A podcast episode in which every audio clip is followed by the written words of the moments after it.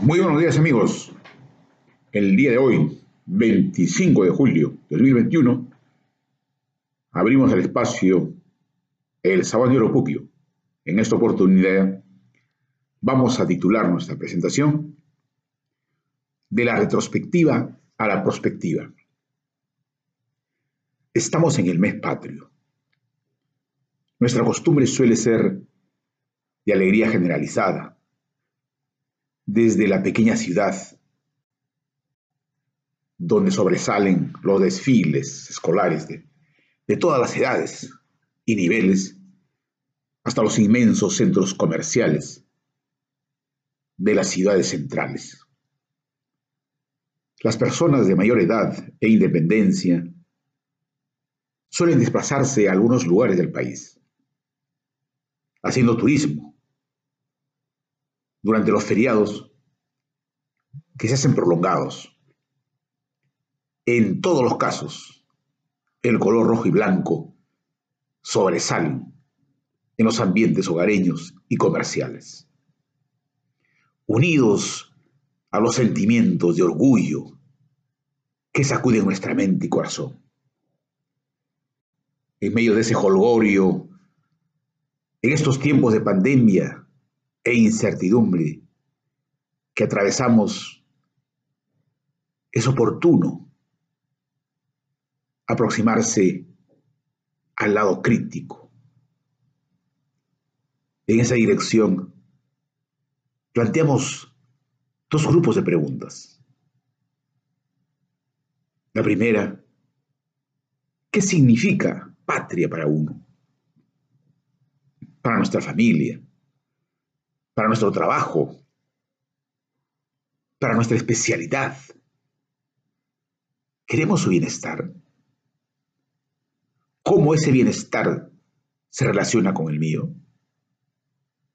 ¿Y cuál es mi aporte a ese bienestar?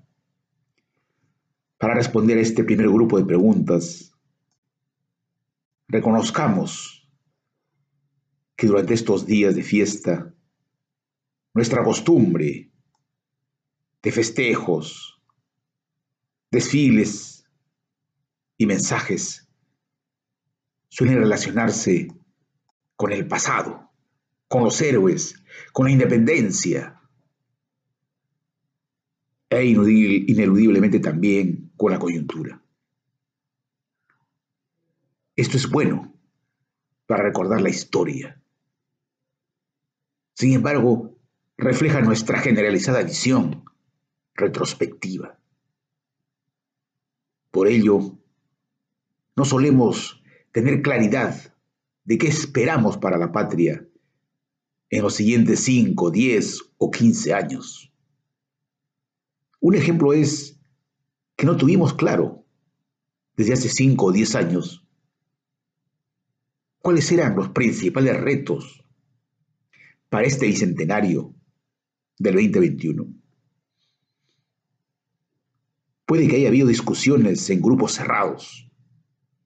Sin embargo, el pueblo no conoce ni siente que se haya compartido algún documento, ni siquiera el conocido acuerdo nacional. Y esto se explica porque nuestro país, ni los ciudadanos, está instalada la visión prospectiva. No forma parte de nuestros hábitos, creencia y cultura. Y así continuará ocurriendo. Que no sepamos cuáles serían los retos para el 2025 o 2030 o 2050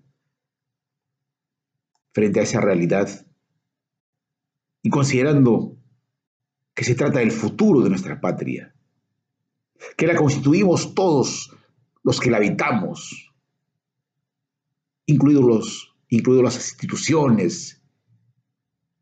Tenemos el deber de mirar futuro y construirlo. Esa es la visión prospectiva. Lo anterior nos conduce al siguiente grupo de preguntas. ¿Cómo construimos futuro? ¿Cómo lo hacemos desde nuestra familia, trabajo, empresa o sociedad. Hay métodos o instrumentos validados para responder a este grupo. En primer lugar, debemos reconocer que estamos observando que el mundo está cambiando de manera muy rápida.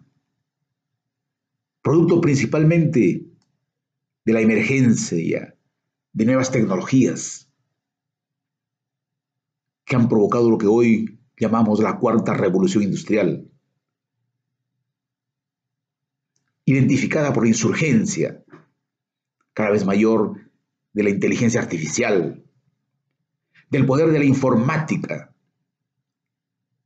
para tratar ingentes cantidades de datos, la Big Data, manejo genético, edición genética, modificación genética, nuevos materiales, Internet de las Cosas, impresión 3D o transporte autónomo. Es el resultado de la convergencia de tres impulsores principales de la física, el átomo, de lo digital, el bit, de la biología, la célula. Ellos van a provocar, y ya lo están haciendo, un impacto positivo o negativo en la sociedad, en el empleo, en la salud, en la seguridad, en la gobernanza, en la movilidad de las personas. Y también todo esto dentro del gran peligro del calentamiento global. Esta situación exige que cada ciudadano incorpore en su cotidiano la cultura de la sostenibilidad, porque solo con la tierra provisora la especie humana podrá sobrevivir y aprovechar todos los beneficios tecnológicos. En segundo lugar, tenemos que reconocer que los conductores políticos, responsables de organismos nacionales, gerentes, directores, jefes, no sienten la cultura de la anticipación. En ellos su característica típica es que si les va bien, continúan con lo mismo. Pero si repentinamente les va mal, reaccionan pero como no puede ver, más allá de sus manos, y como toda reacción inmediata no conduce a nada bueno, entonces fracasan. Para evitar esto, requerimos mirar futuro, evaluar un escenario posible hacia dónde llegar. El pensador francés Gerard Berger decía, si tienes un vehículo que va muy rápido, entonces las luces delanteras deberían alumbrar lo más lejos posible. Igualmente Séneca afirmaba, no hay viento favorable sin dirección, que es similar a considerar que una acción de corto plazo solo tiene sentido y significancia en el contexto de un plan a largo plazo. Por ello, deberíamos burilar en nuestra mente el mensaje de Michel Godet. El futuro es la razón del presente. En la práctica, se requiere primero establecer escenarios del futuro. Por ejemplo, al 2030 o 2035, pero de manera cuantitativa, para que se pueda medir. Luego establecer la manera de llegar a ese escenario, convertirla en acción estratégica, definir las trayectorias, eso es tener visión estratégica. Y finalmente, apropiarnos como colectivo. Esto es que llegue a todos los ciudadanos. Sin embargo, considerando que el futuro es incierto y que estamos frente a cambios muy rápidos, requerimos usar instrumentos validados. En la literatura se usan dos aproximaciones. La anglosajona, el foresight o previsión, y la francesa, prospective o prospectiva. El Perú dispone de una norma técnica sobre prospectiva.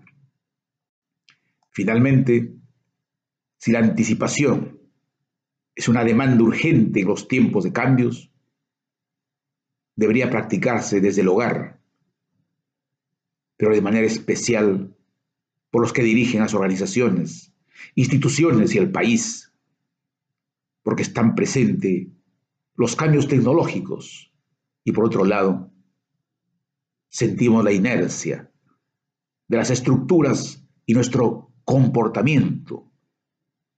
Ambos exigen sembrar semillas de cambio hoy para cosecharlas mañana. Se cierra Sabonero Puquio. Hasta la próxima semana.